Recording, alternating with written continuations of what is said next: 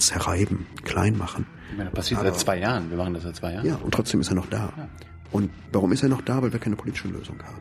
Also ich glaube, wir haben warum, hören, warum hören wir nicht auf mit dem Bombardieren, wenn es seit zwei Jahren nicht äh, funktioniert hat? Ähm, naja, das ist so, wenn, wenn du eine Kopfschmerztablette nimmst und äh, hast immer noch Kopfschmerzen, nimmst du eine zweite. Also, was hast du nicht kommen sehen? Ich habe den Bürgerkrieg in Syrien nicht kommen sehen. Ähm, und das ist insofern bitter, weil ich zurzeit ja einen großen Teil meiner Arbeitszeit darauf verbringe, zu versuchen, in der Mission des äh, UNO-Sonderbeauftragten Staffan de Mistura die Kriegsparteien in Syrien an den Tisch zu bekommen und sie dazu zu bringen, miteinander zu reden und nicht nur mit uns zu reden. Das ist dein Job jetzt. Aber das ist sozusagen meine Nebentätigkeit gerade.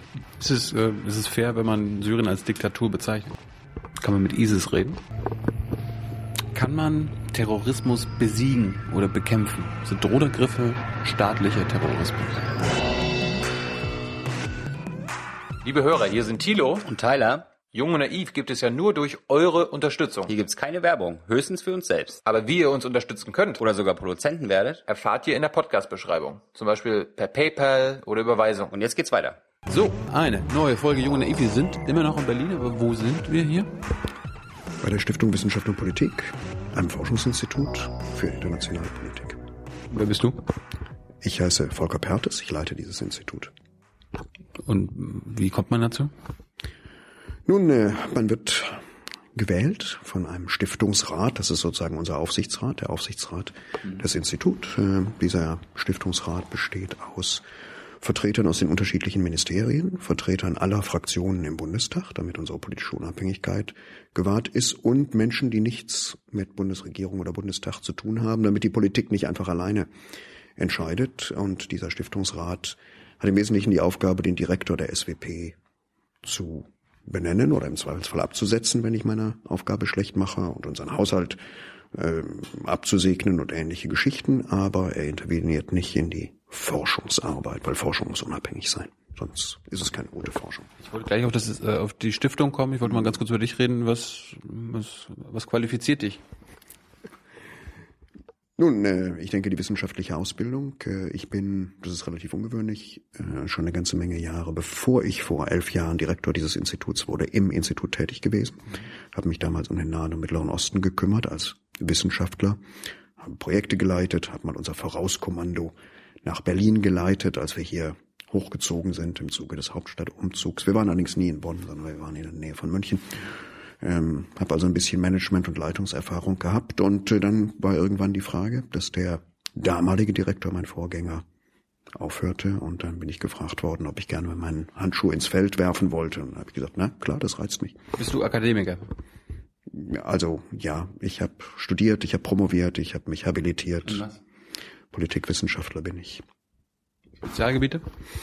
Naja, ich habe mich viel mit dem Nahen und Mittleren Osten beschäftigt, äh, habe neben der Politikwissenschaft auch Geschichte, Arabisch studiert.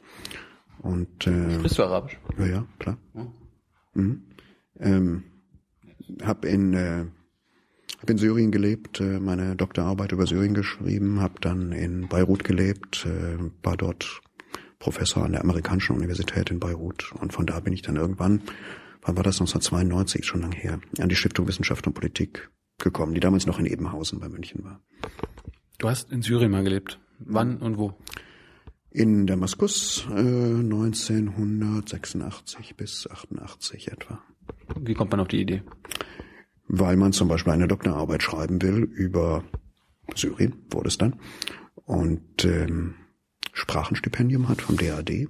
Gute Sache, dass wir solche Einrichtungen haben, also ein deutscher akademischer Austausch, Austauschdienst, der der jungen Leuten, die ihr Studium abgeschlossen haben und die sagen, na ja, sie denken über eine Doktorarbeit nach, aber dafür brauchen sie Regionalerfahrung, Sprachenerfahrung, dann ermöglicht ein Spracheninstitut in einem Land zu gehen, zu gehen, wo diese Sprache gesprochen wird. In dem Fall war das eben Syrien, Damaskus. Und zu sagen, ja, dann lern mal die Sprache ordentlich und fang an, deine Doktorarbeit zu schreiben und hier hast ein bisschen Geld, damit dir das möglich wird und guck mal, ob du eine Karriere draus machst. Mm, das war ja quasi 25 Jahre vor dem arabischen Frühling und so weiter. Aber gab es Assad da, damals schon? Na, den, also ja, es gab ihn schon, aber eher als kleines Kind. Äh, es gab seinen Vater, der war an der Macht damals und äh, der war an seiner, der war an der Macht, bis er starb und hat dann gewissermaßen sein Amt äh, vererbt. Nicht ganz so direkt, äh, aber weil das, äh, weil Syrien offiziell natürlich eine Republik ist, aber er hat sichergestellt, dass sein Sohn ihm nachfolgen wird. Ist es, äh, ist es fair, wenn man Syrien als Diktatur bezeichnet? Ob es fair ist, äh, das ist ja immer so, wie man sagt, in the eyes of the beholder. Also der syrische Präsident findet es wahrscheinlich nicht fair. Kann ich, kann ich, ja, es ist, äh, es ist ein autoritäres Regime und man kann das sicherlich auch eine Diktatur nennen. warum ist es ein autoritäres Regime? Warum ist es eine Diktatur? Letztlich entscheidet eine Person. Und diese Person entscheidet natürlich nicht jede Kleinigkeit, aber schon ziemlich viele Kleinigkeiten und regiert relativ unkontrolliert. Es gibt zwar bestimmte Institutionen, es gibt ein Parlament, ähm, aber das Parlament hat nicht furchtbar viel zu sagen. Letztlich entscheidet der Präsident und seine Umgebung. Das war damals auch schon so. Das war damals auch schon so. Der Unterschied heute ist, Syrien befindet sich im Bürgerkrieg. Ähm, insofern muss man das einschränken, was ich eben gesagt habe. Der Präsident entscheidet nicht mehr alles überall im Land, aber er entscheidet in dem Teil des Landes, die von ihm, seiner Regierung, seiner Armee kontrolliert wird. Warum, haben die das in den 25 Jahren bis zum arabischen Frühling, also seitdem du da warst, äh, nicht geändert? Also ich meine, die haben, die haben da gewusst, dass das irgendwann auseinanderbrechen wird. Da bin ich gar nicht so sicher, dass sie das gewusst haben. Also es gibt ja ganz viele, ganz viele Staaten ähm, im 20. Jahrhundert im Süden, im ersten Teil des 20. Jahrhunderts auch bei uns in Europa, die diktatorisch oder autoritär regiert worden sind. Und äh, manche haben es richtig schlecht gemacht und ihre Länder in den Krieg geführt. Das gilt für Deutschland beispielsweise unter der Diktatur. Manche haben es ein bisschen besser gemacht und ihre Länder nicht in den Krieg geführt, sondern irgendwann in einen zivilen Transformationsprozess. Das würde für Spanien und für Portugal gelten, äh, wo dann in den 70er Jahren die Diktatoren verstorben sind und äh, zivile Regierungen übernommen haben. Manche haben ihre Länder ökonomisch an die Wand gefahren. Das gilt für manche Diktaturen in Lateinamerika. Manche existieren noch heute. Nicht? Das gilt für eine ganze Reihe von arabischen Ländern, äh, für Ägypten, für Syrien. Und viele dieser Länder haben entweder, weil sie selbst Öl exportiert haben oder weil sie unterstützt worden sind, zum Beispiel von ölexportierenden Ländern oder weil sie eine geostrategisch wichtige Position haben und westliche Länder oder die damalige Sowjetunion sich unterstützt haben, eine ganze Menge machen können für ihre Bevölkerung im Sinne von Schulen bauen, Universitäten bauen, das Gesundheitssystem ausbauen und eine gewisse Stabilität produziert. Also man konnte das ist so das, was immer wieder gesagt wird. Ne? Ich meine, man konnte abends auf die Straße gehen, ohne dass man Angst haben musste, dass irgendeiner, irgendein Krimineller einen überfällt oder so. So dass der größte Teil der Leute gesagt haben, na gut, das ist besser als die Alternative, nämlich Chaos, Unzufriedenheit, Bürgerkrieg gar. Und deshalb haben diese Regime sich ziemlich lang gehalten. Schwierig wird's dann immer, wenn plötzlich ähm, das nicht mehr läuft mit den Jobs, wenn wir plötzlich zwar viele, viele junge Leute haben, der arabischen Welt haben wir so naja, bis zu 40 Prozent, in einigen Ländern fast 50 Prozent unter 18. Kann ich vorstellen. 40, 50 Prozent der Bevölkerung unter 18 in einigen dieser Länder. Dafür gibt's nicht genug Jobs. Ähm, und dann wird gefragt, was machen die Regierenden eigentlich? Wo ist das ganze Geld hingegangen? Dann gibt's plötzlich, ähm, das war in Tunesien ganz deutlich, dann gibt's plötzlich Berichte über Korruption, dann gibt's Berichte über Geld im Ausland und dann sind Leute auf die Straße gegangen. Und da gibt's Staaten, wo das zu einer Veränderung geführt hat. Tunesien beispielsweise. Und es gibt äh, Staaten, wo die Regierenden versucht haben, sich mit aller Gewalt zu behaupten. Dazu gehört Syrien. Wir kommen später nochmal zu den ganzen außenpolitischen Konflikten. Ich äh, erkläre uns mal, warum gibt es die Stiftung für Wissenschaft und Politik? Ähm, ohne für. Die Stiftung Wissenschaft und Politik ist ein, ist ein komischer Name, ist auch nicht übersetzbar. Äh, deshalb benutzen wir den Namen im Englischen auch gar nicht. Dann nennen wir es dann einfach German Institute for International Security Affairs, also das Deutsche Institut für, für internationale Politik und Sicherheit. Ähm, Gegründet worden ist dieses Institut vor mehr als 50 Jahren, als ähm, die Bundesrepublik Deutschland anfing, selbst wieder Außenpolitik zu machen. Und äh, da gab es dann die Frage, was müssen wir wissen von den Politikern? Ähm, wir wissen vielleicht viel zu wenig. Deutschland war 1945, also das alte Deutschland äh, war untergegangen oder besiegt worden, wie immer man sieht. 1949 gab es ein neues Land, oder zwei neue Länder, ja noch nicht richtig souverän. ähm, so an in den 50er Jahren und dann mehr in den 60er Jahren fing man an, international wieder aktiver zu werden, Mitgliedschaft in der NATO, dann Mitarbeiter im Aufbau der europäischen Gemeinschaften, wie es damals noch nicht noch hieß, noch nicht Europäische Union, ähm, eine eigene Politik gegenüber Osteuropa, gegenüber einigen Entwicklungsländern. Und da gab es Beratungsbedarf. Ähm, na, gleichzeitig sah es so ein bisschen aus, als würde die damalige Sowjetunion und die USA sich vielleicht über die Köpfe Deutschlands hinweg einigen auf Fragen von Wiedervereinigung, Neutralisierung, Abrüstung und ähnliches. Und die Politik wollte Rat haben. Und da ist relativ lang diskutiert worden, wie man das macht. Und eine Lösung war zu sagen, wir finanzieren ein unabhängiges Institut, was nicht Auftragsforschung macht. Das kann der wissenschaftliche Dienst vom Bundestag vielleicht besser oder das können die Planungsstäbe im Außenministerium oder im Verteidigungsministerium, sondern was selbst entscheidet, was wichtig ist, erforscht zu werden, damit wir die Welt verstehen. Und das hat relativ klein angefangen. Heute sind wir ein bisschen größer, aber letztlich ist das immer noch unsere Aufgabe. Ich habe mich gerade gefragt, also macht nicht auch das Auswärtige Amt die Arbeit, die ihr macht? Nee, das Auswärtige Amt macht seine Arbeit und wir machen unsere Arbeit, aber wir arbeiten viel mit dem Auswärtigen Amt zusammen. Da gibt es ja auch ganz, ganz viele kluge Leute und vor allem beim Planungsstab im Auswärtigen Amt, das sind so die, das ist deren Inhouse Think Tank, wenn man so will. Da gibt es schon Arbeiten, die ähnlich ausfallen wie, wie unsere. Aber ansonsten müssen die natürlich Tagespolitik machen. Wir müssen keine Tagespolitik machen. Wir müssen uns nicht mit der Krise des heutigen Tages beschäftigen. Wir müssen auch nicht immer sagen, was muss der Minister jetzt als ähm, Statement abgeben oder welche Rede sollte er halten, sondern wir können ein bisschen die längeren Linien versuchen abzubilden. Wir können sagen, ja, wir geben Informationen, weil wir viele Wissenschaftler haben, die sich gut auskennen in einzelnen Ländern. Wir interpretieren sozusagen die etwas größere Linie. Was tut sich eigentlich in der Welt? Wie entwickelt sich die Welt? Wo liegen die großen Bruchlinien? Wo liegen die Risiken? Aber das sind jetzt zwei Is gewesen, nicht? Information und Interpretation. Es gibt auch mindestens eins noch, was eingefordert wird, das heißt Ideen. Was können wir eigentlich tun? Was können wir tun gegenüber den, den Staaten im arabischen Welt? Was in der arabischen Welt? Was können wir tun gegenüber Russland heute, wo wir auf der einen Seite einen Konflikt haben mit der Ukraine, auf der anderen Seite aber zusammenarbeiten müssen in Sachen Syrien beispielsweise. Dann gibt es ein viertes I, darauf bestehen wir. Und das macht das Auswärtige Amt nicht, nämlich Irritation. Manchmal müssen wir auch sagen. Intervention also. Nee, Intervention, das ist, äh, ist vielleicht was fürs das einzige I, was mir nur eingefallen Vielleicht was fürs Verteidigungsministerium, nicht für uns. Bei uns ist die Irritation zu sagen, gelegentlich, gelingt uns auch nicht immer zu sagen, nee, das läuft falsch. Äh, ihr müsst nachdenken über die Konsequenzen eures Handelns oder eure Grundvoraussetzungen, eure Annahmen sind falsch. Mhm. Und es gibt Leute, und das ist das Angenehme in der Zusammenarbeit, aber ich glaube, dafür braucht man ein demokratisches System, in der Zusammenarbeit mit einer Regierung, die sagt, hm, eure letzte Studie hat uns nicht gefallen, aber sie war irgendwie wichtig. Ne, sie hilft uns, unsere eigenen Entscheidungen vielleicht auf einem höheren Niveau von Belesenheit dann zu treffen.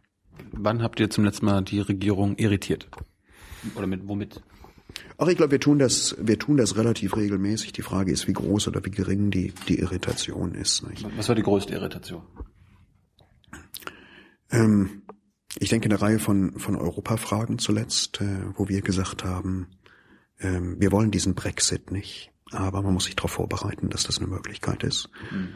Ähm, das irritiert nicht alle. Manche haben natürlich auch gesagt, ja, wir müssten uns darauf vorbereiten, aber die konkrete Politik, die natürlich immer auch sozusagen Hoffnung ausstrahlen muss, die kann das nicht tun.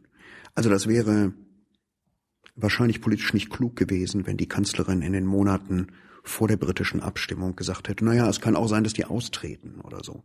Sondern im Gegenteil, sie musste eigentlich sagen, das ist zwar deren Entscheidung, aber ähm, wir, wir sind eigentlich sicher, dass die rationale Entscheidung äh, treffen in Großbritannien und äh, wir machen das zusammen und äh, wir wollen weiter zusammenarbeiten. Das heißt, Zweifel anmelden gehört nicht unbedingt zu dem, was eine, was eine Regierung tut, tun sollte. Aber das ist genau der. Das, aber wir können das tun. Wir können Zweifel anmelden und sagen können, ne, aha, wir bereiten uns alle darauf vor, dass das Referendum so ausgeht, dass sich nichts ändert. Hm. Lasst uns mal lieber durchdenken, was geschieht, wenn die anders abstimmen. Das, das fragen wir uns halt auch mal, unsere hm. Zuschauer, weil wir auch auf einer BBK sind und da mit den Regierungssprechern oder hm. auch mit den, mit den führenden Politikern reden, die, wenn man sie fragt nach Alternativen oder nach Plan Bs und so weiter, das wird nie gesagt. Also jedenfalls nicht in der Öffentlichkeit. Mhm. Erklär uns mal, warum, erklär unseren Zuschauern mal, warum das so ist. Warum sind Zweifel, Anmelden nicht auch vielleicht ein Zeichen von Souveränität, Stärke und Übersicht? Also Zweifel ist, so sage ich das jedenfalls, ist ähm, ein Mittel der Erkenntnisgewinnung. Insofern für den Wissenschaftler oder für die Wissenschaftlerin ganz wichtig. Mhm. Also erstmal all das, was uns als, als gegebene Realitäten präsentiert wird, ohne dass es eigentlich erforscht worden ist, weil man nimmt es so an oder so. Da ist mal Zweifel anzumelden. Ist das wirklich so? Mhm. Ist Ägypten stabil? Äh, werden die Briten auf jeden Fall für den Verbleib in der Europäischen Union stimmen? Ähm, können wir davon ausgehen, dass ähm, in der Ukraine nach dem Machtwechsel auf jeden Fall eine nicht korrupte Regierung entsteht? Mhm. Ähm, ist es unbedingt ganz richtig, dass wir zu einem Zeitpunkt, wo wir ohnehin einen schwierigen Konflikt mit Russland haben, jetzt auch noch anfangen, Raketen in Rumänien zu, zu stationieren? Das sind sozusagen Fragen, die man stellt, die natürlich alle einen, einen politischen oder politikorientierten Hintergrund haben, wo wir gar nicht unbedingt sagen, ihr macht das alles falsch, sondern wo wir sagen, lass uns mal überlegen, bevor wir handeln. Und dafür müssen wir Zweifel anmelden.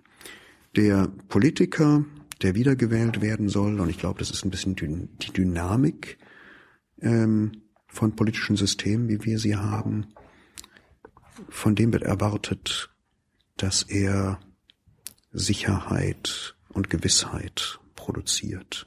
Und es ist ganz, ganz schwer, auch wenn wir in der Politikberatung sagen, es gibt Dinge, die wissen wir nicht. Da müssen wir euch, sozusagen den politischen Entscheidern sagen, ihr müsst euch auf Ungewissheit einstellen. Wir wissen, dass ihr nicht in den Wahlkreis gehen könnt und sagen könnt, ich weiß das eigentlich nicht. Ist alles ungewiss. Weil dann taucht irgendjemand auf, wahrscheinlich von der AfD oder keine Ahnung woher und sagt, ich weiß aber ganz genau, wie es geht.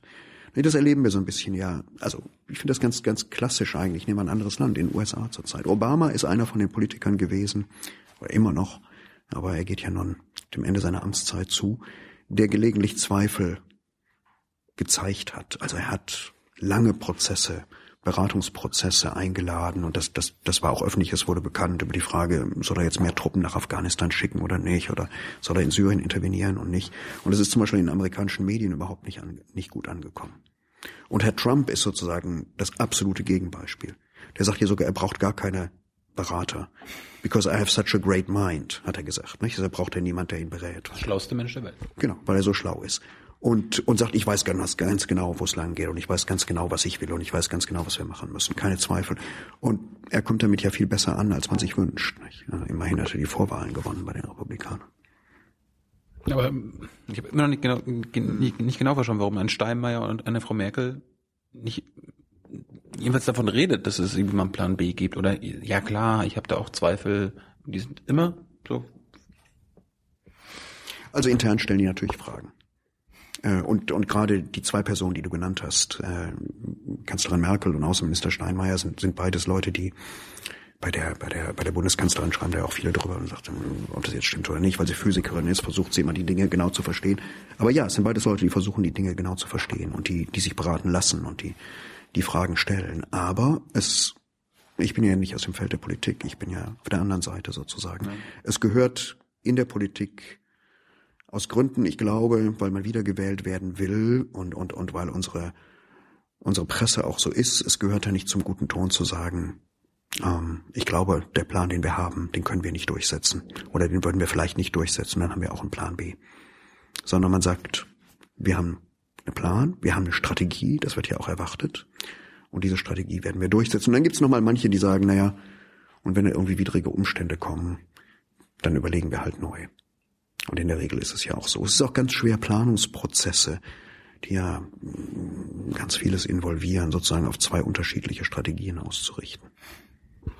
Ähm, wir waren ja gerade bei, bei der Stiftung. Erklär uns mal, du hast ja gesagt, es gibt einen Stiftungsrat, der dich wählt, der euch kontrolliert. Aber wo kommt das Geld her? Aus dem Bundeskanzleramt, aus dem Haushalt des Bundeskanzleramts. Im Ernst? Im Ernst, ja. Steht im Bundeshaushalt, kannst du nachlesen. Also ist, äh, ist öffentlich. Wir sind ja sehr transparent. Und dann seid ihr unabhängig? Mhm.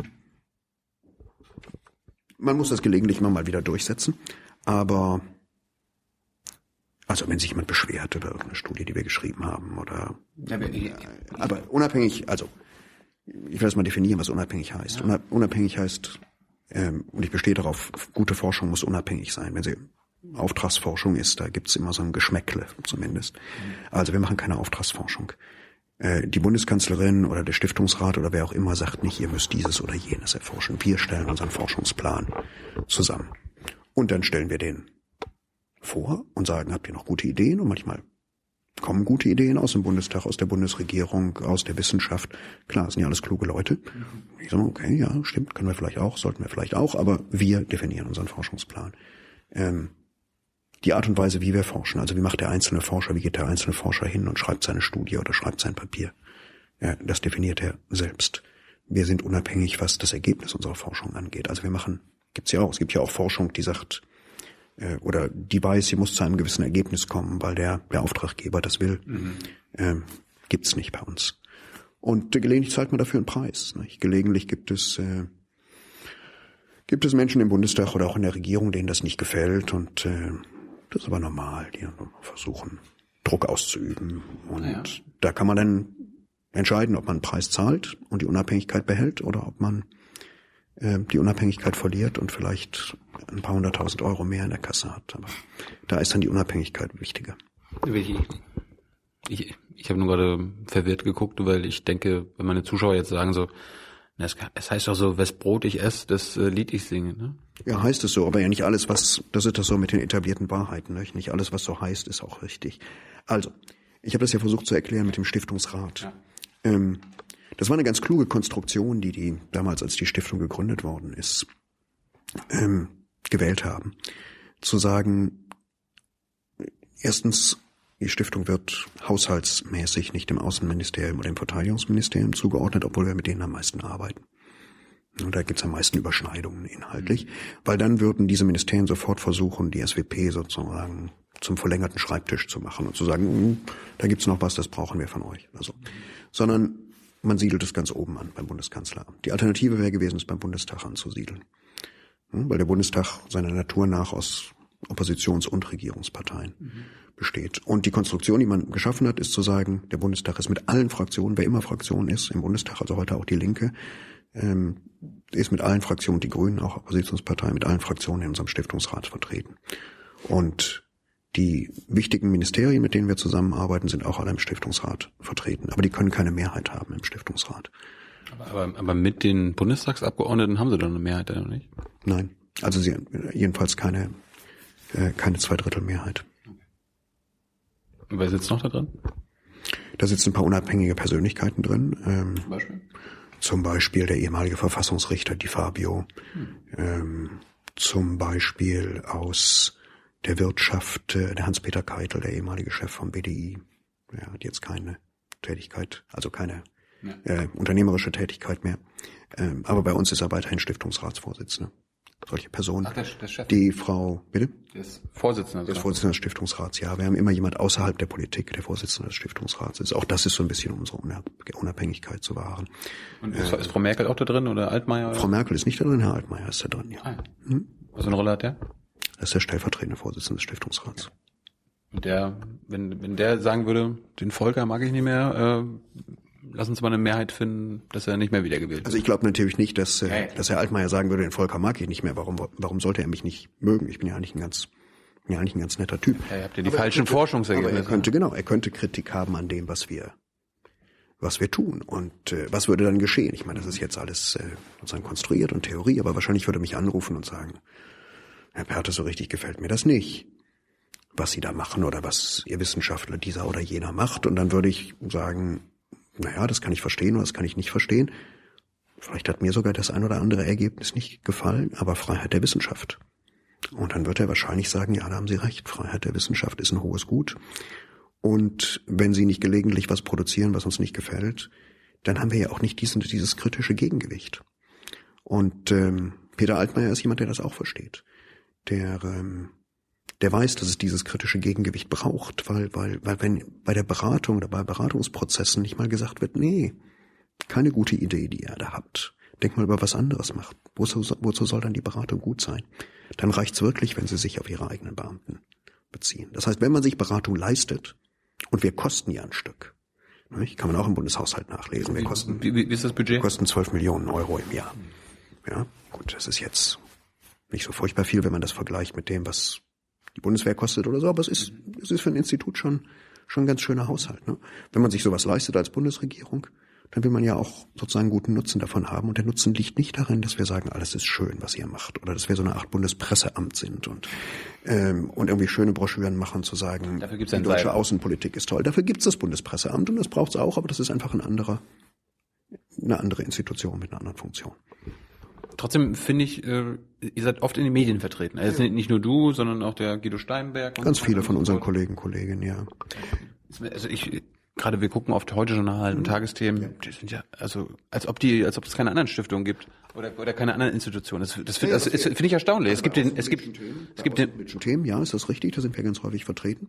Das liegt daran, dass wir, äh, dass wir ein ziemliches breites Spektrum haben an Wissenschaftlern und Wissenschaftlerinnen. Also insgesamt ähm, arbeiten hier so so gut 70 Wissenschaftler und Wissenschaftlerinnen, die jeweils ihr Gebiet haben. Wir haben eine Medienpolitik oder eine Medienstrategie, die's, die uns, glaube ich, ganz verlässlich erscheinen lässt bei heute Journal und, und Tagesthemen und Ähnlichem, weil wir sagen, jeder redet nur zu dem Thema, wo er es von versteht. Also ähm, die Medien können nicht einfach hergehen und sagen, aha, ne, der Herr Pertes oder der Herr Steinberg oder der Herr Keim haben keine Zeit, dann nehmen wir uns irgendeinen anderen. Äh, sondern ne, wenn wir halt keine Zeit haben, zu den Themen zu reden, von denen wir was verstehen, dann haben sie möglicherweise keinen. Das ist aber besser letztlich, wenn das mal ausfällt, als wenn dann irgendjemand irgendwas spricht, wo alle sagen, oh, was war das denn? und das, das, das, Also natürlich gibt's andere, natürlich gibt's andere Forschungseinrichtungen, die auch gute Leute haben. Aber klar, wir sind in Berlin präsent, das ist ein, das ist ein Vorteil. Und ähm, ich meine, urteile selbst als Medienkonsument. Äh, ich glaube, unsere Leute können relativ klar sprechen. Das ist sicherlich ein Vorteil, wenn man auch in den Medien auftritt. Und da versuchen wir auch Wissenschaftler und Wissenschaftler ein gewisses Training zu geben, zu sagen, ihr müsst hier nicht so sprechen wie bei der Verteidigung von der Dissertation an der Universität. Also ihr müsst nicht Ihr müsst nicht, indem ihr viele komplizierte theoretische Sätze aufwerft, zeigen, dass ihr Wissenschaftler seid, sondern ihr zeigt, dass ihr Wissenschaftler seid, indem das, was ihr wissenschaftlich akademisch erforscht habt, auch in einer allgemeinverständlichen Sprache rüberbringt. Ich, ich meine, ist es so als, als Forscher oder wenn man wie du oder der Steinberg dann bei Klaus Kleber ist und weiß, okay, ich habe jetzt eigentlich nur zweieinhalb Minuten Zeit. Und ich weiß jetzt auch gar nicht w- wirklich, ob er, ob er das jetzt fragt, was er, was ich, was ich hoffe. Also so zweieinhalb Minuten die Welt erklären, so nach einem Terroranschlag, ist ja, ist das so für einen Forscher was, was Tolles oder ist man froh, dass man das überhaupt äh, loswerden kann? Also, ich denke, in Medien aufzutreten hat auch so einen gewissen, einen gewissen Reiz, ist klar. Ist fürs, fürs Ego, wenn man ein solches Ego hat, sicher ganz gut, gar keine Frage. Ähm, die Herausforderung ist tatsächlich in zwei Minuten oder zweieinhalb Minuten was Sinnvolles zu sagen. Wichtige Punkte zu machen und nicht einfach irgendwas zu erklären, um die zweieinhalb Minuten zu füllen. Und äh, ich denke, wenn man da nicht sehr gut ist, würde man auch nicht ein zweites oder ein drittes Mal eingeladen in, in die entsprechenden ernsthaften Sendeformate. Wir konzentrieren uns auch im Wesentlichen auf ernsthafte Sendeformate. Also es gibt so viel Presseanfragen, wenn es gerade Da, danke, dass du bei Jung und Naiv bist. Das, ich fand das interessant, euer Format. Ähm, also so, wie ihr selber sagt, was ihr, was ihr seid, fand ich's, fand ich's gut. Äh, zumal ich gleichzeitig höre, dass, äh, dass eure Zielgruppe nicht mehr, nicht mehr so viel heute Journal und Tagesthemen guckt. Und dann kann man ja versuchen, das anders anzusprechen. Aber sozusagen zurück zu ähm, sozusagen den Leitmedien, also das, wo auch die Politik hinguckt. Ja. Ähm, Politikberatung findet zwar nicht eigentlich über die Medien statt, aber was stattfindet ist, wenn jemand von uns einen guten Medienauftritt macht, dann wird es auch politische Entscheider geben, die sagen, ah, hat er eigentlich was geschrieben zu dem Thema? Und dann lässt er vielleicht seinen Assistenten oder seine Assistenten auf die Website gucken und sagen, ja, ja, Steinberg hast du genannt. Der hat gute Studien geschrieben oder gute Bücher sch- geschrieben zum Thema Dschihad und Terrorismus und sowas. Und vielleicht sollten wir den mal einladen und sehen, wenn wir ihn noch, noch nicht kennen. Die meisten kennen ihn ja nun. Ähm, und äh, deshalb ist das ganz wichtig, dass man einen ordentlichen Medienauftritt hat. Und es reicht auch, wenn man sich auf, wie gesagt, ernsthafte Medien konzentriert. Und gerade wenn irgendwelche großen Ereignisse sind, dann ähm, ähm, rufen so viele Medienvertreter an, dass man einfach sagen muss, nee, alles können wir nicht machen. Was war für dich das, äh, der, also der Medienauftritt, der dich am meisten, also an den du dich am meisten erinnerst, vielleicht aus irgendwelchen Gründen, irgendwie nach dem 11. September oder sowas? Am 11. September saß ich im Studio und kam nicht dran, weil, ähm, ja, ja, also ähm, gut, vielleicht würde man das, damals war ich auch nicht der Direktor der Wissenschaft, Stiftung Wissenschaft und Politik, ähm, die Medien haben da auch ein gewisses Hierarchiebewusstsein und ähm, ähm, haben damals, glaube ich, einfach jeden eingeladen, von dem sie glaubten, dass er irgendwas sagen könnte. Und dann waren sie aber selbst so desorganisiert, dass ich da im Studio saß und nicht mehr dran kam. Das ist auch ein Erlebnis, ja. wenn man seine Zeit damit verbringt und sagt, eigentlich hätte ich auch dann andere Interviewfragen annehmen, Anfragen annehmen können von anderen Sendern. Ich weiß nicht. Ähm, also ich glaube, mein doch vielleicht mal interessantes Medienerlebnis, das war sozusagen in den alten Zeiten in Syrien war, als äh, als ich mich dort von äh, von den Staatsmedien verunglimpft fühlte und äh, hm. dann äh, zum Chefredakteur einer eines Nachrichtenmagazins äh, im syrischen Fernsehen gegangen bin und gesagt habe, hm, ihr müsst mich jetzt einladen.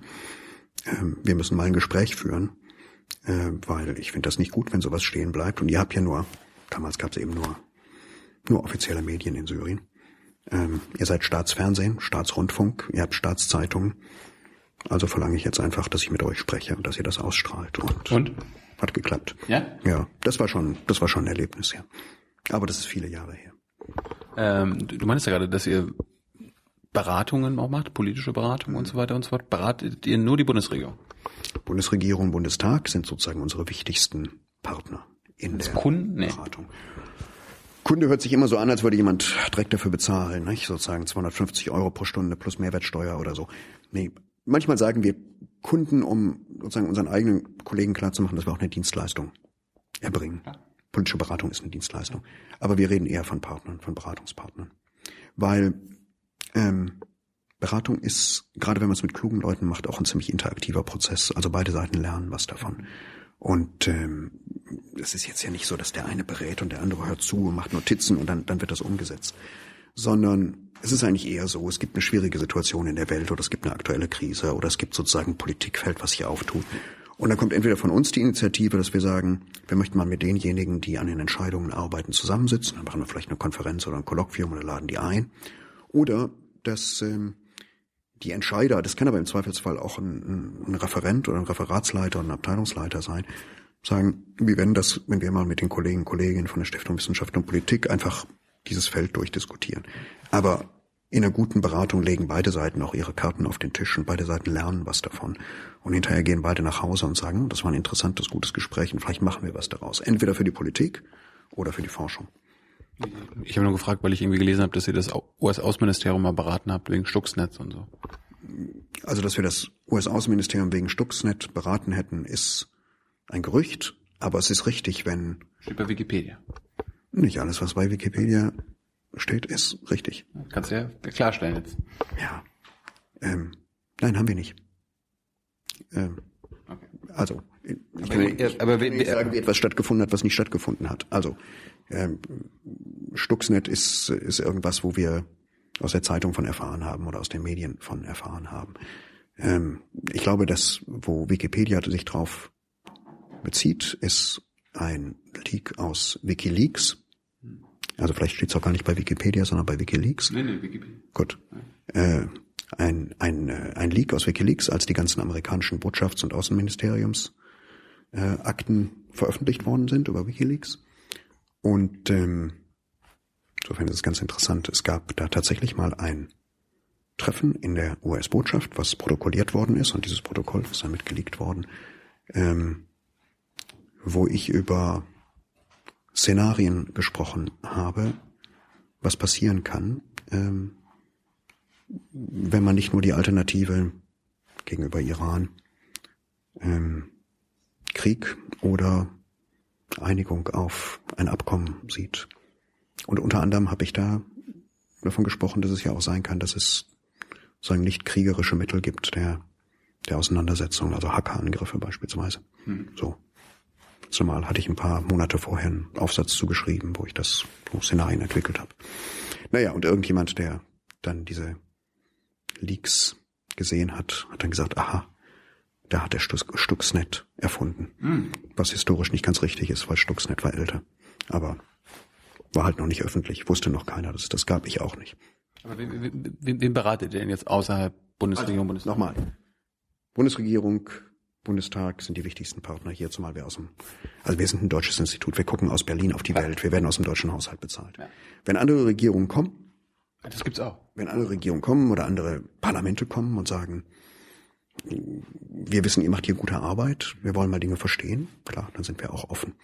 Ähm, das gilt in erster Linie für andere Parlamente oder Regierungen aus der Europäischen Union, das gilt für die Europäische Union selbst, das gilt für die Vereinten Nationen. Ich bin zurzeit in einem sehr aktiven Beratungsprozess mit den Vereinten Nationen involviert in Sachen Friedensverhandlungen Syrien.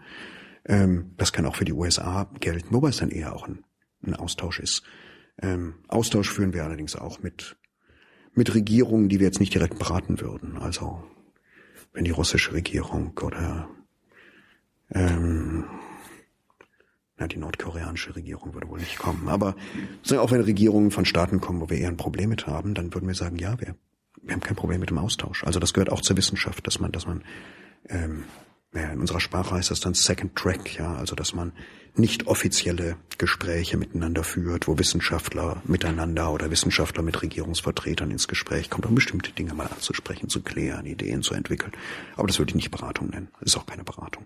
Ich höre jetzt gerade raus, dass ihr auch nicht so gut und böse kennt. Ne? Also, also, also in eurem Verständnis ist ein Putin nicht böse, ein, ein Kim Jong-il jetzt nicht böse, aber einfach nur problematisch. Böse ist, glaube ich, keine gute, ist keine gute Kategorie. Wir sind auch nicht die Guten. Problematisch ist, ist sicherlich die richtige Kategorie hier. Ja. Und ähm, das Gespräch führen miteinander hilft nicht immer. Es löst auch nicht immer Probleme, aber es ist immer ein guter Ansatz, um ein Stückchen weiterzukommen. Um, man ist ja schon mal besser, wenn man versteht, was andere wollen, als wenn man einfach nur sagt, ja, erstens ist das nicht gut oder es ist problematisch, was sie tun, und zweitens verstehe ich auch nicht, was sie damit eigentlich wollen. Kann man mit ISIS reden? Noch nicht, äh, zumal sie das auch nicht wollen. Ich kann mir vorstellen, eine Situation, wo, wo ISIS bereit ist zu reden. Und dann wird es bestimmte Gesprächspartner geben, mit denen sie beginnen zu reden. Äh, Das wird sowas sein wie das Internationale Komitee vom Roten Kreuz, vielleicht Vertreter der Vereinten Nationen, vielleicht Vertreter einzelner Staaten aus der Region. Aber noch ist ISIS, also der sogenannte Islamische Staat, eine Organisation, die sagt, wir sind, da gibt es ein Gut und Böse. Wir sind die einzig Guten. Alle anderen sind böse, alle anderen Staaten lehnen wir ab und wir reden mit keinem. Und äh, ich meine, es hat ja einzelne Journalisten oder einzelne ähm, Aktivisten gegeben, die gedacht haben, wir machen das mal mit dem Reden und denen es so schlecht ergangen ist. Der, der Totenhöfer ist wiedergekommen. Es gibt, ja, ich sage nicht, dass es allen so gegangen Ja, ist. Nein, es gibt natürlich auch einzelne Personen, die, äh, die ISIS-Leute sind ja nicht dumm oder so. Die äh, gibt Leute, die genutzt werden, wo man sagt, naja, bestimmten Journalisten machen wir die Tür auf, weil wir sicher sind, dass sie ein, ein Bild von uns zeigen, was äh, vielleicht nicht ganz so schlecht ist. Nun ist ja, wie soll ich sagen, der Dschihadismus jetzt nicht eine Neuerscheinung und ISIS jetzt, gut, ISIS ist relativ neu, letzten zwei, drei Jahre auf den, auf den Schirm gekommen. Äh, ich wollte mal ganz kurz, Deshalb vielleicht, ich ergänze das einfach mal. Deshalb, deshalb habe ich auf deine Frage, sagen, kann man mit denen reden, ein bisschen zögerlich gesagt, noch nicht. Ich würde nie sagen, absolut nein. Es hat ja auch Situationen gegeben, wo man gesagt hat, mit den Taliban kann man nicht reden. das wäre jetzt gerade mein Beispiel gewesen mit Taliban. Heute redet man- mit den Taliban, aber die Taliban haben sich selbst auch verändert. Ja, die Taliban sind bereit. Also zum Miteinander reden gehört ja die Bereitschaft schon auf beiden Seiten. Ja, sonst ähm, spreche ich jemand an, aber es ist noch kein, kein Gespräch. Ich, ich, ich, erklär uns mal, warum greifen quasi seit 15 Jahren Dschihadisten im Westen an? Also warum, warum, warum betreiben die Anschläge? Ja, in erster Linie beschreiben sie, betreiben sie Anschläge in ihren eigenen Ländern. Ähm, also sehr viel mehr jedenfalls als, als im Westen. Ähm, das ist so ein bisschen die theoretische Frage, nahe, fer, nahe Feind, ferner Feind. Mein Kollege Guido Steinberg hat da viel drüber, drüber geschrieben. Ähm, das Grundgefühl bei einem großen Teil von, von, von, von denjenigen, die in Richtung Dschihadismus driften oder gedriftet sind, ist, dass äh, die arabische Welt, die islamische Welt sozusagen Opfer westlicher Politik sind, seit langem sind, seit mindestens 100 Jahren sind. Seit 100 Jahren. 100 Jahre, das, also heute sagt man ziemlich genau 100 Jahre. Vor 100 Jahren haben ein französischer und ein englischer Diplomat, äh, Mr. Sykes und Monsieur Picot, Linien auf der Karte gezogen, die, äh, die heute sozusagen noch die, die Grenzlinien zwischen Syrien und Jordanien und Syrien und Irak darstellen. Das sogenannte Sykes-Picot-Abkommen. Insofern, das war 1916. Insofern, das mit den 100 Jahren. Manche würden auch noch länger zurückgehen. Und, äh, sagen, es gab da schon immer eine Feindschaft zwischen dem sogenannten christlichen Abendland und zwischen dem, dem islamischen Morgenland. Aber wie auch immer. Ähm, man sieht sich als Opfer westlicher Politik. Und natürlich findet man Beispiele, die man zitieren kann. Äh, das letzte oder fast letzte war der Irakkrieg, amerikanische Invasion im Irak. Ähm, und die Reaktion auf diese vermeintliche Opferrolle ist zu sagen, wir leisten Widerstand. Widerstand ist ein ganz wichtiger ideologischer Begriff für diese dschihadistischen Gruppen. Und diesen Widerstand leistet man gegen das, was man für ungerechte oder unislamische, je nachdem wie ideologisch man ist, ungerechte oder unislamische Regime in den eigenen Ländern ansieht und gegen den Westen, der mit diesen Regimen im Bund steht, nach Auslegung dieser Dschihadisten. Ähm, manches ist abstrus, aber viele der Beispiele, die genannt werden, sind konkret genug, dass man Leute damit mobilisieren kann oder mit, dass man, dass man Leute gewinnen kann für diese, für diese Ideologie. Leute mitziehen kann. Also zum Beispiel den Verweis auf den Irakkrieg. Zu sagen, das waren doch die Amerikaner, kann doch keiner wegdiskutieren, dass die Amerikaner hier bei uns eingefallen sind und heute ist das Land zerstört. Mhm. Gut. Äh, werden erstmal relativ wenige Menschen in der arabischen Welt widersprechen. Mhm. Ähm, dass Saddam Hussein selber in brutalster Weise gegen alle Menschen, die sich als Islamisten definiert haben, vorgegangen ist, vergisst man dann dabei, beispielsweise. Aber da, da, da würden jetzt aus, würden die wahrscheinlich sagen, ja, aber das war einer von uns. Also wir, wir haben uns selbst quasi. Ja, das lieber, der, lieber der eigene Teufel als der fremde Teufel. Ja, sowas gibt's durchaus auch, ja. Also gibt's hier wahrscheinlich auch. Mhm. Also kann man, ich will nicht sagen, vielleicht Verständnis ist das falsche Wort, aber wir wollen ja verstehen, wir wollen die anderen ja verstehen und man will ja den Feind oder die Gegner ja verstehen, warum sie so handeln. Äh, also kann man da ein Verständnis für entwickeln? Auch aus Sicht des Westens? Ich meine, das ist ja gerade nach dem 11. September so gewesen. Why do they hate us? they hate our freedom. Das ist ja, hört sich auch mal nach, ja, nach, Bull, nach Bullshit an. Das haben wir gehört. Aber wenn überhaupt, dann hassen sie die, die Politik des Westens und nicht den, den Westen. Also, es gibt sicherlich auch Leute, die, die ideologisch sehr, sehr verbohrt sind. Mhm die sozusagen alles hassen, was sich nach Liberalität, Offenheit, all das, was wir mit dem Begriff des Westens verbinden, ähm, was danach aussieht. Ähm, das hassen sie vor allem, wenn es in ihren eigenen Gesellschaften vorkommt. Und äh, den meisten Islamisten in der arabischen Welt oder in der islamischen Welt ist es ziemlich schnurzegal, was wir in Deutschland machen oder was die Amerikaner in Amerika machen. Ähm, aber sie wollen ihre eigenen Länder, und das ist das Ideologische bei den Islamisten, sie wollen ihre eigenen Länder ausrichten auf eine Religion und eine Praxis von Religion, wie sie zur Zeit des Propheten, also nach unserer Zeitrechnung im siebten Jahrhundert, vorkam. Äh, fundamentalistische Strömungen in Religionsgemeinschaften haben wir in allen großen Religionsgemeinschaften. Also solche, die sagen, nur das, was damals in den Büchern geschrieben oder diktiert worden ist. Nur wie man damals gelebt hat, ist das Richtige. Und alle, die davon abweichen, sind in größerem oder kleinerem Maße Verräter an der richtigen Sache.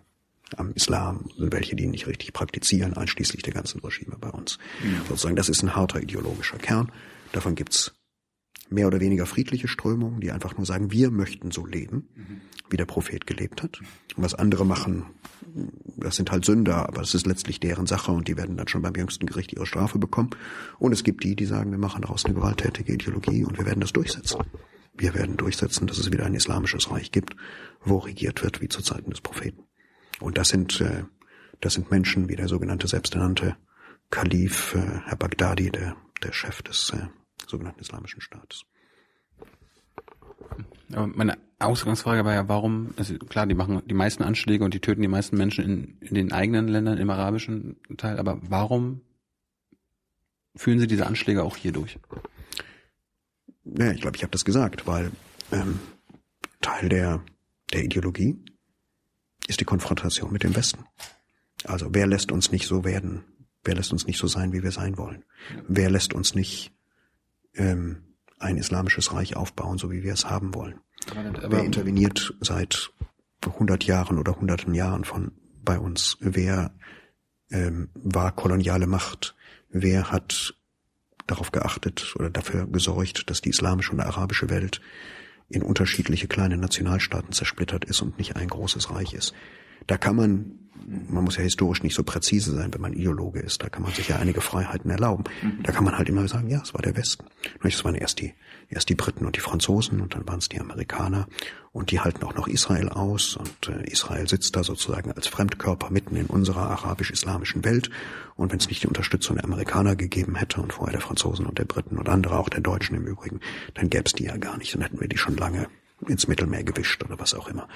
Ja, ähm, sozusagen ideologische Gebäude dieser Art sind in gewisser Weise geschlossen und für denjenigen überzeugt, überzeugend, der nicht selber anfängt, dann zu sagen, naja, vielleicht gibt es ja auch eine andere Geschichtslesung.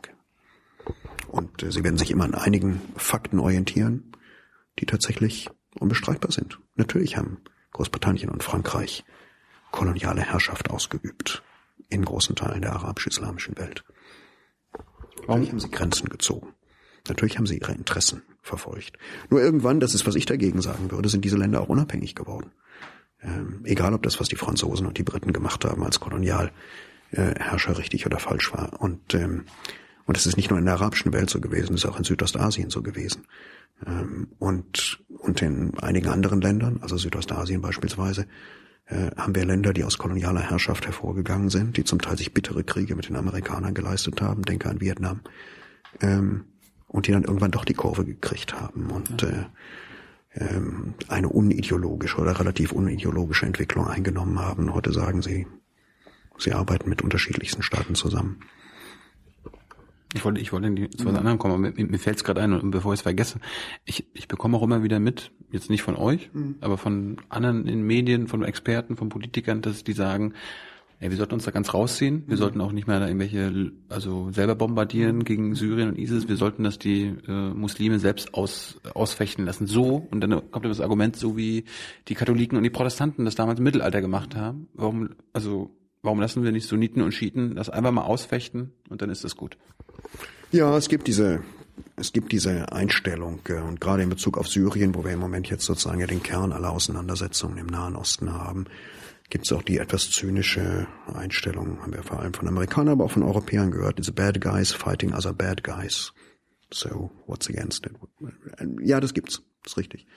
Ähm, es hat auch, gerade was Syrien angeht, den bewussten oder unbewussten Versuch von vieler, von vielen Staaten in Europa, in den USA gegeben, zu sagen, eigentlich wollen wir damit gar nichts zu tun haben. Es hat ja keiner interveniert in dem syrischen Bürgerkrieg.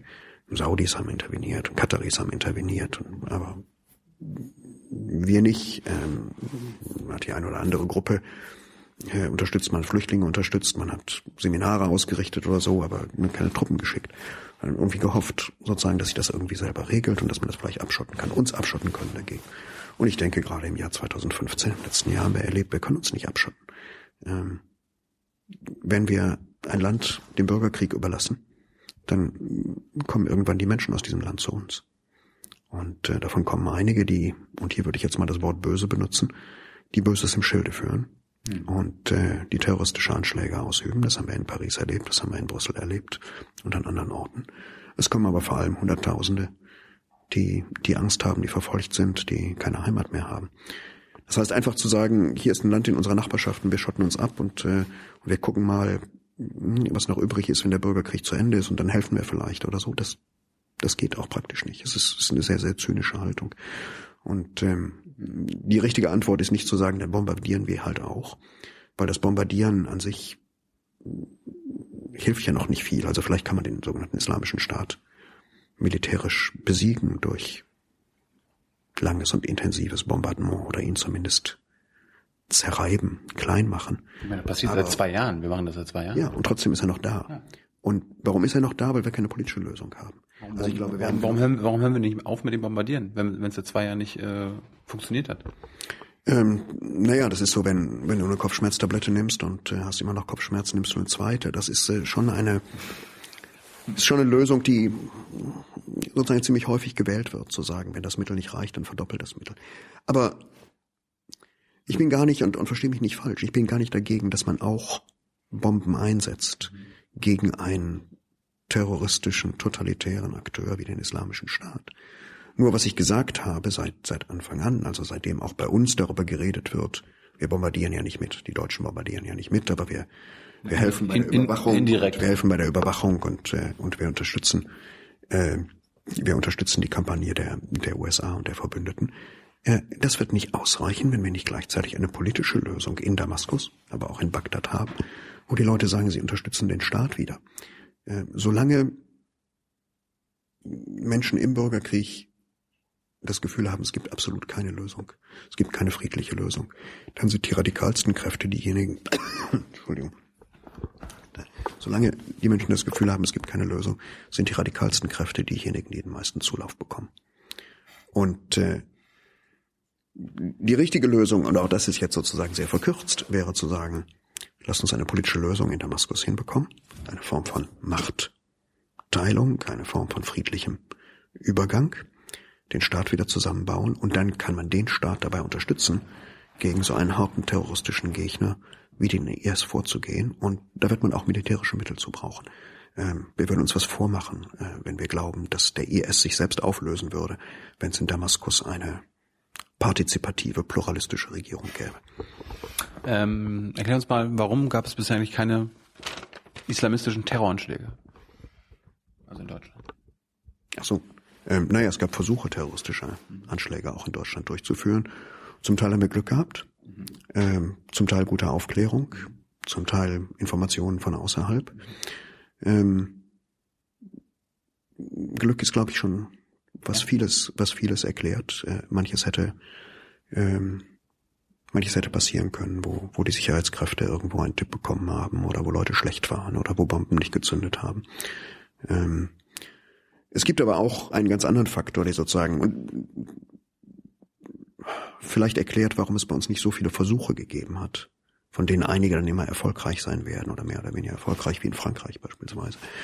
Ähm, denke, wenn wir, wenn wir bei uns uns anschauen, wir haben da große Mängel immer noch bei der Integration von, äh, von Zuwandererfamilien oder Menschen mit Migrationshintergrund aus dem arabisch-islamischen Raum. Das ist in Deutschland schon ein bisschen besser gelaufen als in Frankreich beispielsweise. Wir haben keine Ghettos, wir haben keine, keine Vororte, die, äh, die völlig ghettoisiert sind. Ähm, Integration läuft hier ein Stück weit besser. Nicht perfekt, da ist noch ganz viel zu tun. Da fällt mir gerade ein, also in Belgien letztens, als der Anschlag war, da haben sie auch von Ghettos gesprochen. Ja, Frankreich und Belgien sind da sicherlich keine idealen Modelle für Integration, um es vorsichtig zu sagen. Das heißt, das, das kann ein Faktor sein, dass wir, weil- weil wir quasi in Sachen soziale Integration und auch, weil wir die Jugend nicht verkümmern, verkommen lassen. Oder weil uns die Jugend nicht egal ist, wie halt manche Teile in Frankreich und Belgien haben wir gewisse Voraussetzungen geschaffen, dass das Also nicht eine passiert. ganz, eine ganz, ganz große Frage, ob du in einem Vorort von Paris oder in einem Vorort von Marseille sozusagen geschlossene, nicht abgeschlossen, aber sozusagen ganze Ortschaften hast, wo, wo fast alle algerischer und marokkanischen, äh, marokkanischen Ursprungs sind. Nicht die erste und die zweite Generation, die nach Frankreich gegangen sind, weil sie gesagt haben, ähm, da haben wir ein besseres Leben und die sich eigentlich ganz gut integriert haben, sondern die dritte oder vierte Generation, die sagen, was wollen wir eigentlich hier? Äh, unsere Eltern sind irgendwie konservativ und leben noch halb äh, in der anderen Welt. Wir sprechen keine der, der Sprachen richtig gut. Äh, wir haben keine Jobchancen. Ähm, wir sitzen rum. Äh, wir bekommen vielleicht Sozialhilfe. Die Polizei ist ständig gegen uns. Ähm, da braut sich ja was zusammen. Eben das, was man üblicherweise als sozusagen Ghetto-Situation, meine, sowas vergleichbar ist das vielleicht eher mit, äh, mit bestimmten mit bestimmten äh, äh, Vororten äh, in amerikanischen Städten, äh, die im Wesentlichen arm und durch Armut und Arbeitslosigkeit und äh, äh, und sozusagen Bevölkerungsstruktur überwiegend Schwarze, äh, die sich ausgeschlossen fühlen, charakterisiert sind. Ja, das haben wir bei uns nicht. Ähm, gute Wirtschaft hilft durchaus auch. Ja, also wenn es Ausbildungsplätze letztlich für alle gibt, die einen Ausbildungsplatz haben wollen, stimmt nicht 100 Prozent, stimmt aber sehr viel mehr als in Frankreich zum Beispiel. ähm, dann ist das schon, ist das schon gut. Das heißt nicht, dass jemand, der eine Ausbildung hat, ich meine, wir haben ja diese Fälle gehabt aus Wolfsburg, äh, der bei VW eine gute Ausbildung gehabt hat, nicht dann trotzdem plötzlich ideologisch angezogen wird von irgendeinem Prediger, der sagt, äh, der wahre Islam heißt aber, dass du nach Syrien ziehen musst und äh, und dort äh, dich auf Selbstmordanschläge vorbereiten musst oder, oder dem islamischen Staat helfen musst, Gefangene zu bewachen. Die Fälle hat es gegeben. Ja, ähm, sehr konkret, äh, sehr jemand zurückgekommen aus, ähm, aus Syrien, äh, zurück nach Wolfsburg, vor Gericht gestellt worden. Kann man Terrorismus besiegen oder bekämpfen? Das höre ich in den letzten Jahren immer und immer wieder. Wir müssen den Terror bekämpfen. Wir müssen den Terror besiegen. Also du kannst terroristische Organisationen bekämpfen. Und ja, du kannst. Es, wird immer, es wird immer gesagt, wir müssen den Terror bekämpfen. Ja, das ist wir werden, Erdogan, Erdogan hat letztens gesagt, wir werden den Terror besiegen. Ja, das muss ich nicht kommentieren. Ähm, das ist der Ausdruck von Politikern. Der Wissenschaftler würde sagen, man kann gegen Terrorismus, gegen terroristische Organisationen, gegen terroristische Täter und vielleicht auch gegen terroristische Ideologie vorgehen. Aber es reicht nie zu sagen, ich kämpfe da jetzt gegen. Also egal, ob zu sagen, ähm, ich mache das ideologisch, indem ich einen tollen Dienst auf der deutschen Welle arabisch anbiete oder sowas ne, und einfach alternative Informationen anbiete, ist gut, ist wichtig. Ja. ja ist schon richtig. Ne? Oder, äh, oder tolle Internetprogramme. Äh, oder indem ich äh, wichtiges Thema, äh, indem ich islamische Theologen an deutschen Universitäten ausbilden lasse, damit ich auch Islamunterricht an, äh, an Schulen machen kann. Und zwar guten Islamunterricht, nicht solchen von irgendwelchen selbsternannten Predigern, die, die sagen, der wahre Islam liegt im Töten des Feindes oder sowas, was natürlich nichts mit dem Islam an sich zu tun hat, sondern eine Perversion des Islam ist.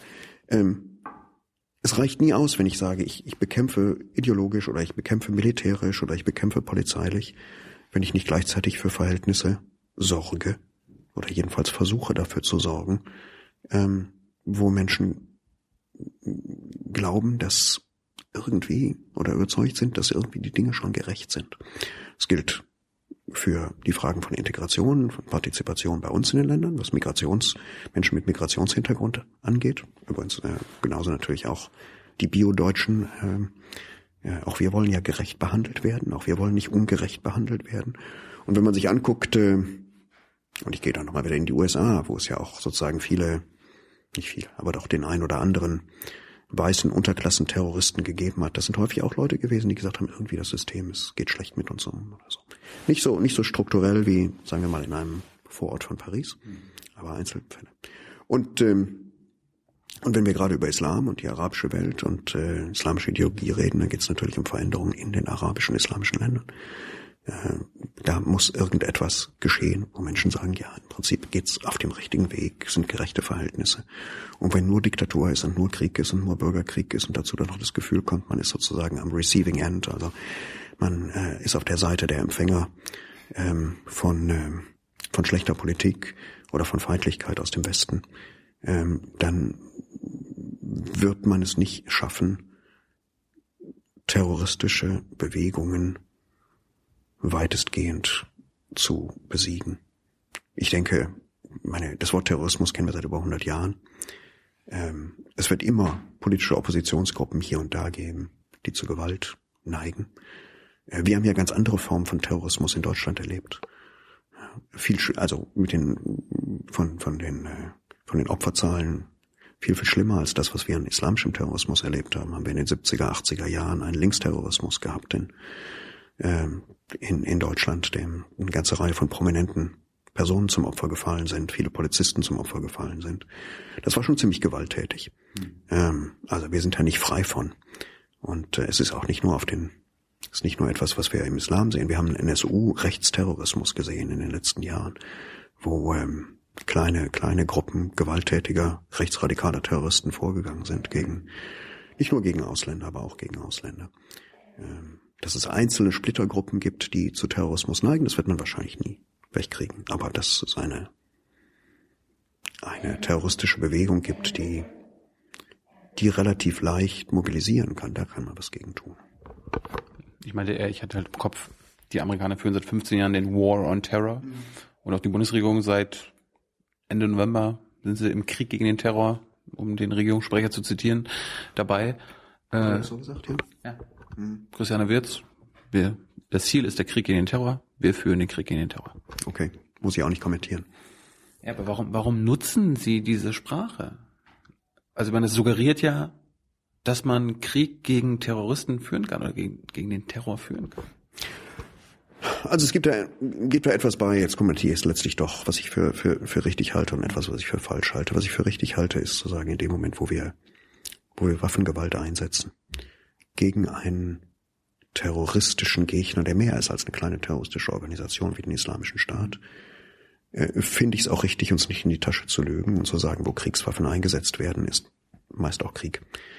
Das war ja in Afghanistan lange so, dass wir so getan haben, als sei es überhaupt keine kriegerische Auseinandersetzung, sondern äh, sozusagen entwicklungspolitischer Einsatz mit Hilfe der Bundeswehr.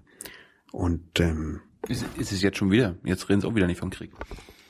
naja, ähm, ich glaube auch nicht, dass wir eine offizielle Sprachenpolitik brauchen, aber wir sollten, wir sollten zugeben, dass da, wo Soldaten fallen, wir irgendetwas haben, was zumindest kriegerische Auseinandersetzungen oder kriegsähnliche Auseinandersetzungen sind.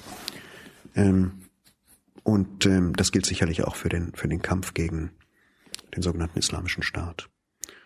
Und insofern finde ich, wenn man dann sagt Krieg oder kriegsähnliche Auseinandersetzung, dann ist es vielleicht dazu geeignet, uns uns oder den Hörern, Fernsehzuschauern, wie auch immer nahezubringen, es ist ernst. Also es ist ja kein, kein Spiel und das ist nicht äh, irgendwie nur die Ertüchtigung von, äh, von anderen Staaten oder, oder von anderen Militärs, sondern wir sind hier involviert.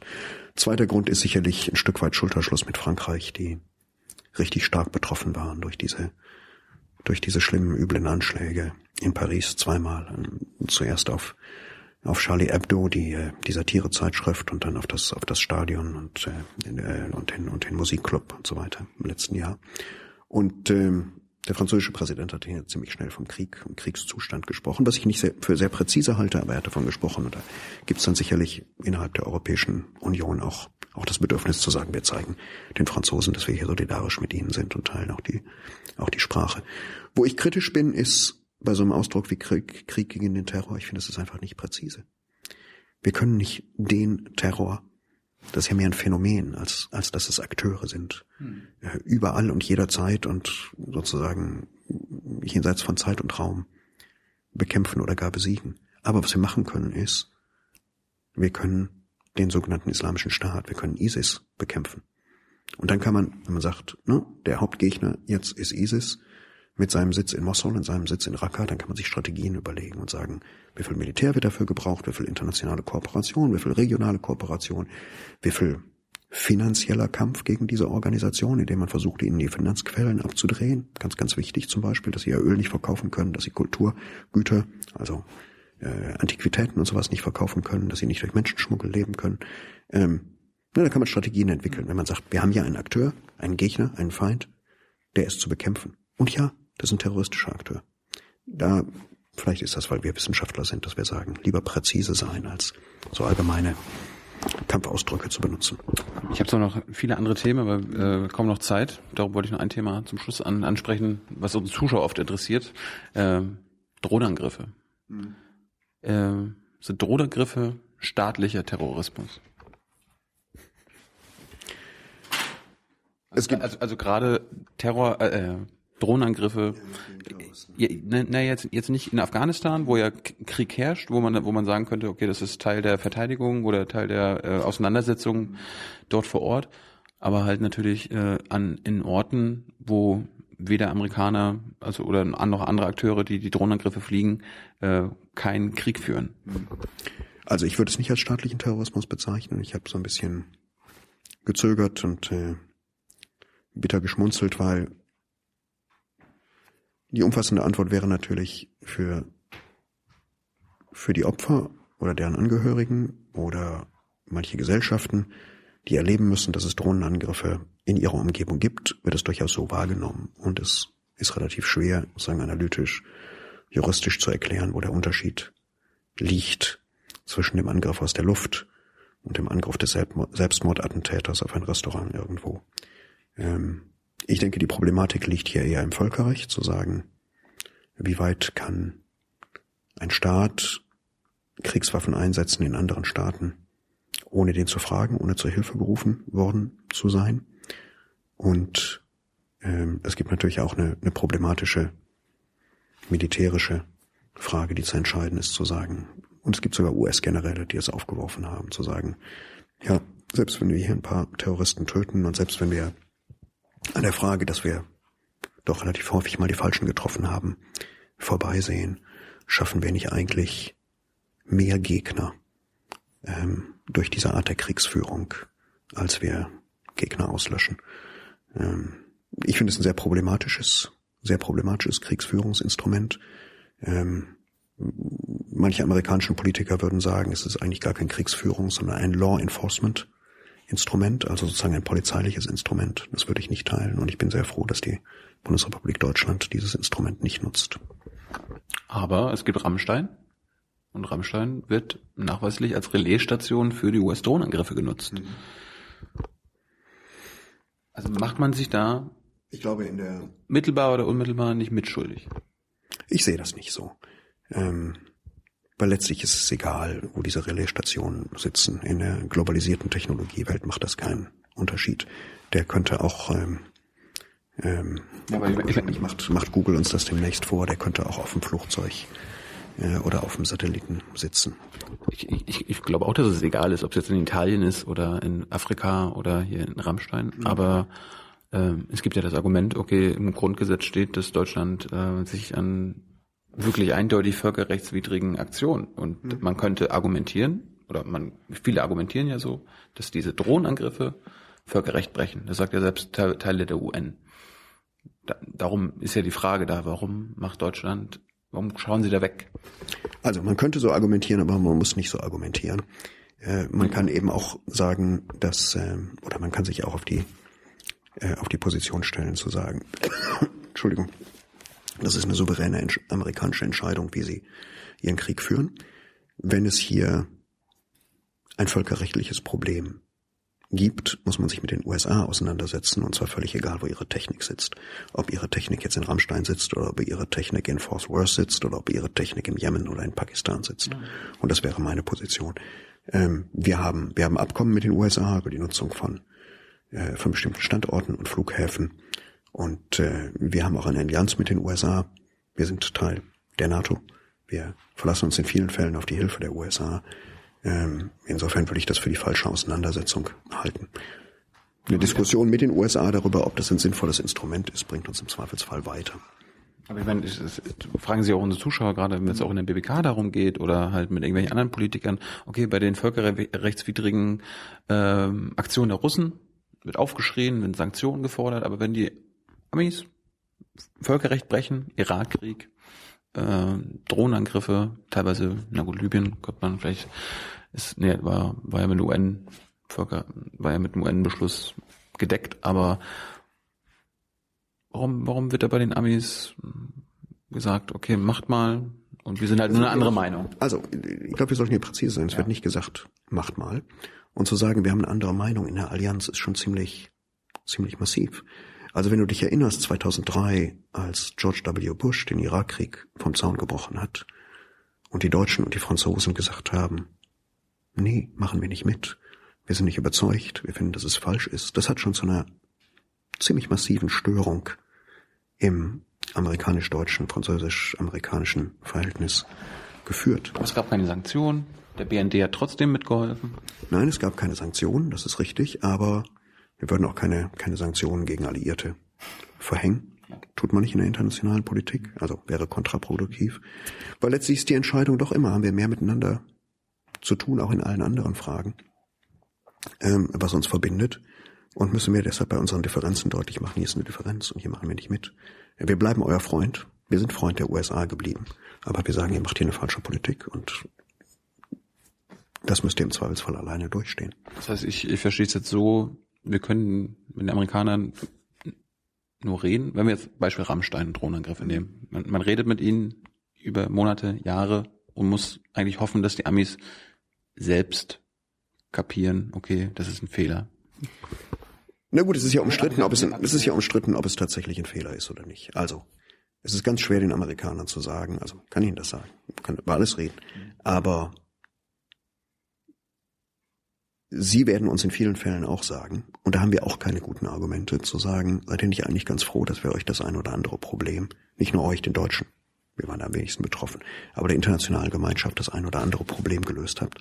Wolltet ihr wirklich, dass all die Leute, die wir, es gibt auch Amerikaner, die sagen, wir haben Fehler gemacht, wir haben Hochzeitsgesellschaften bombardiert, wir haben dies und das getan, was man nicht hätte tun sollen, ähm, seid ihr nicht eigentlich auch ganz froh, dass der ein oder andere dieser Al-Qaida-Führer aus dem Weg geräumt ist? Können wir wirklich sagen, nö, sind wir eigentlich nicht, wir fänden das besser, äh, wenn sie noch da wären? Du hast ja gerade gesagt, äh, für, für, ja, aber du, du ich glaube, es entspricht nicht unserem Rechtsverständnis, es entspricht nicht, aber das gilt auch für ganz viele andere Sachen. Ähm, also wir haben keine Dead or Alive Tradition und Steckbrief und zu sagen, bringt ihn so oder so. Hm? Gibt's nicht. Ja. Und da bin ich ganz froh, dass es in unserer politischen Kultur nicht oder nicht mehr der Fall ist.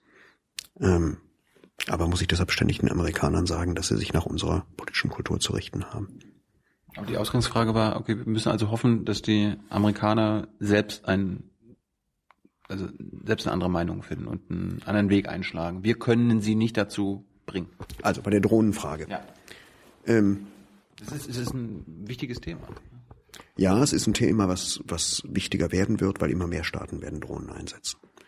Und ich glaube, unser Ansatz sollte sein, und tendenziell ist er das auch, zu sagen, wir müssen internationale Diskussionen über den Einsatz oder die Regeln des Einsatzes von Drohnen haben, so wie wir über, so wie wir bestimmte, bestimmte Abkommen über den Einsatz anderer Waffen haben.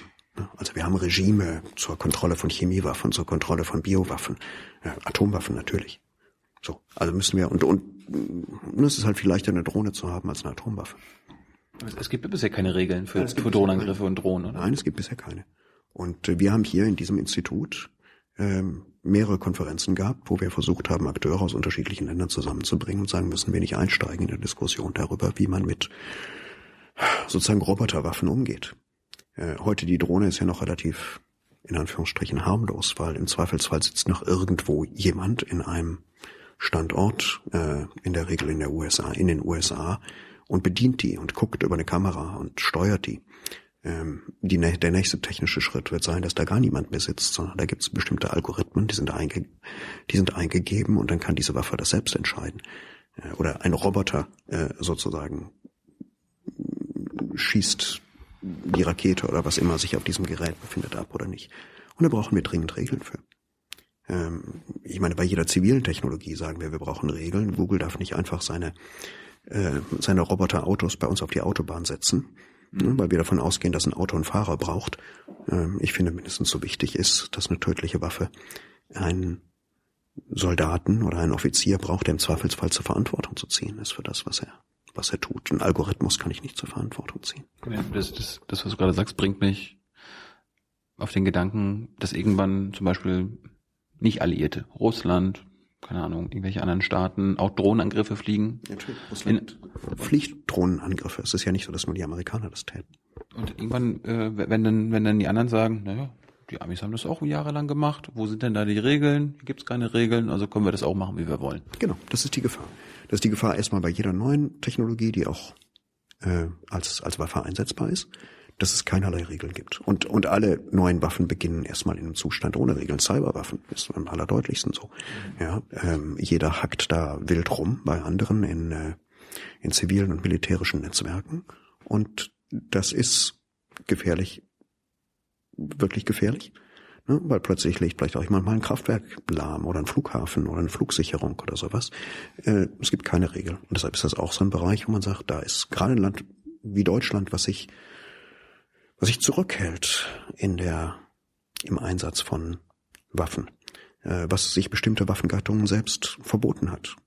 Ne? Wir wollen keine Atomwaffen haben, wir wollen keine Chemiewaffen haben, ziemlich klar. Wir, haben ja, wir haben ja welche von anderen. Nein, wir haben keine von anderen. Wir haben auch keine. Ja, es gibt, es in, gibt, in, in Deutschland Bücher?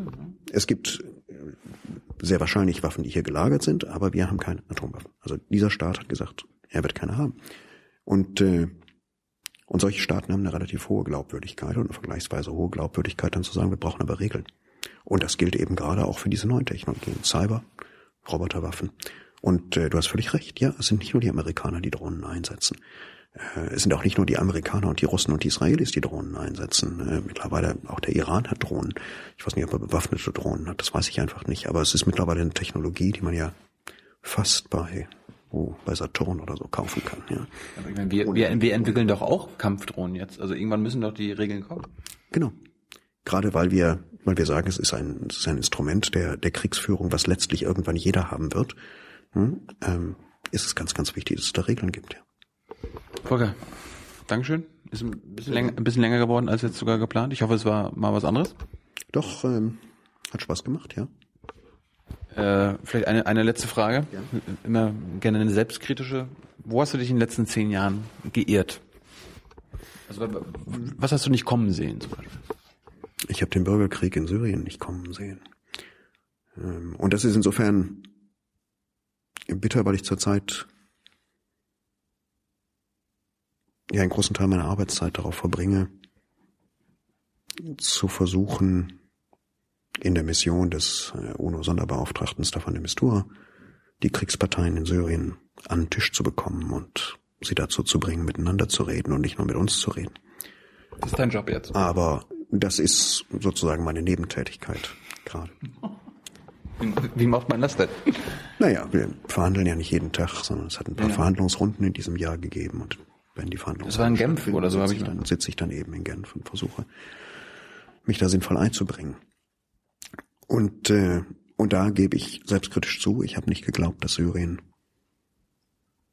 sich selbst in den Bürgerkrieg manövriert. Ich äh, bin 2011, als die Aufstände in der arabischen Welt begannen, relativ sicher gewesen, dass äh, es in Syrien, wir haben ja gesehen, dass es dort auch Aufstände gibt, äh, dass es dort eine Lösung geben wird, die zu einer Form von, naja, mehr oder weniger friedlichem, jedenfalls nicht sehr blutigen Wechsel an der Spitze dieses Landes führt. Äh, und dass die Oppositionskräfte klug genug sind, sich nicht in die Falle der militärischen Auseinandersetzung ziehen zu lassen. Habe ich mich geirrt. Was hast du daraus gelernt? Naja, erstmal, dass ich Unrecht hatte. Was für einen Wissenschaftler, also wir machen ja keine Vorhersagen, insofern, wenn man, wenn man sagt, naja, ich, ich sehe bestimmte Szenarien, damit kann man sich immer absichern und sagen, es gibt das Szenario so und es gibt das Szenario so, und dann gibt es auch eins in der Mitte und dann hat man irgendwie immer recht gehabt. Aber das ist auch ein bisschen zu einfach. Ähm, wenn man selber sagt, ich gehe nicht davon aus, dass es hier einen Krieg gibt, oder ich halte das für das unwahrscheinliche Szenario, und dann sieht man, es gibt es eben doch ein, umso größer vielleicht die Verantwortung, ähm, zu sagen, lasst uns versuchen, äh, oder sich auch selbst einzubringen und zu versuchen, den Frieden in dem Land wiederherzustellen. Volker, danke. Sehr gerne. Ho hoffentlich irgendwann nochmal. Dann erklärst du uns mal, was diese berühmten, angeblichen, gemäßigten Rebellen sind, von denen wir mal hören. Naja, warum interviewst du nicht einfach welche von denen? Ich bin, mir- ich bin mir nicht so sicher, ob die wirklich so gemäßigt sind. Das kannst du ja im Gespräch rausfinden. Ja, keine Ahnung. Ich hatte da Ja, Angst um mein Leben in, in Sachen Syrien. Ach was. Was, echt? Ähm, Ja. also ich, ich, Ich wenn- du sollst, äh, du sollst nach Raqqa fahren und, äh, und ISIS-Leute interviewen. Das dachte ich jetzt gerade. Aber ne, es hat hier niemand behauptet, dass die ISIS-Leute gemäßigte Rebellen seien. Ja, aber wer, wer sind denn die gemäßigten Rebellen? Also ich, wir fragen ohne Scheiß seit einem Jahr die, die Bundesregierung, das Auswärtige Amt, wer sind denn diese gemäßigten Rebellen? Ja, zum Beispiel die, die, die mit in Gen die, die in Genf am Verhandlungstisch sitzen für die Opposition. Da gibt's Leute, die, die kommandieren, ähm, wie wir sagen, Armed Opposition Groups, also bewaffnete Oppositionsgruppen. Das sind Rebellen, gemäßigt. Gemäßigt ist sowieso ein schlechtes Wort, ja, gemäßigt. Es gibt in die, sozusagen auf jeder, auf jeder Seite dieses, dieses, dieses Krieges gibt es Gemäßigte und, und Radikale. Es gibt auch, Auf Assad-Seite. Natürlich. Also es gibt diejenigen, die nur eine militärische Lösung wollen und es gibt diejenigen, die sagen, eine verhandelte Lösung wäre eigentlich ganz gut. Das wäre für mich ein wesentliches Unterscheidungsmerkmal zwischen Gemäßigten und nicht Gemäßigten. Ne? Die sagen hier, wir müssen die Opposition exterminieren, die würde ich nicht für gemäßigt halten, sondern für ziemlich radikale Elemente äh, der Regierung. Und, und äh, bei, den, bei den Rebellen, bei der Opposition immer das Gleiche. Aber du kannst doch nach Genf kommen, du kannst mit den Leuten reden, die dort in der äh, die dort auf Oppositionsseite verhandeln. Du kannst fragen, wer von denen einen militärischen Hintergrund hat, wer von denen äh, eine bewaffnete Formation kommandiert oder von der als politischer Sprecher in die Verhandlungen geschickt worden sind. Da hast du deine gemäßigten Rebellen. Also gemäßigt hier gemessen nicht daran, was sie irgendwann mal gesagt oder gedacht haben, sondern ob sie bereit sind, sich auf Verhandlungen einzulassen. Das finde ich ein ganz, also für mich ist das das entscheidende Kriterium. Hat auch was mit dem zu tun, was ich tue, dass ich versuche, Verhandlungen voranzubringen.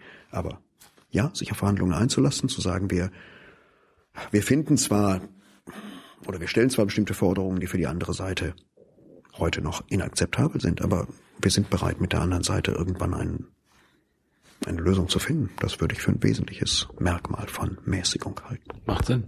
Und jetzt wirklich letzte Frage, ganz, ganz kurz. Ist Assad ein gemäßigter Diktator? Liebe Hörer, hier sind Thilo. Und Tyler, Jung und Naiv gibt es ja nur durch eure Unterstützung. hier gibt's keine Werbung, höchstens für uns selbst. Aber wie ihr uns unterstützen könnt, Oder sogar Produzenten werdet. erfahrt ihr in der Podcast-Beschreibung. Zum Beispiel per PayPal oder Überweisung. Und jetzt geht's weiter.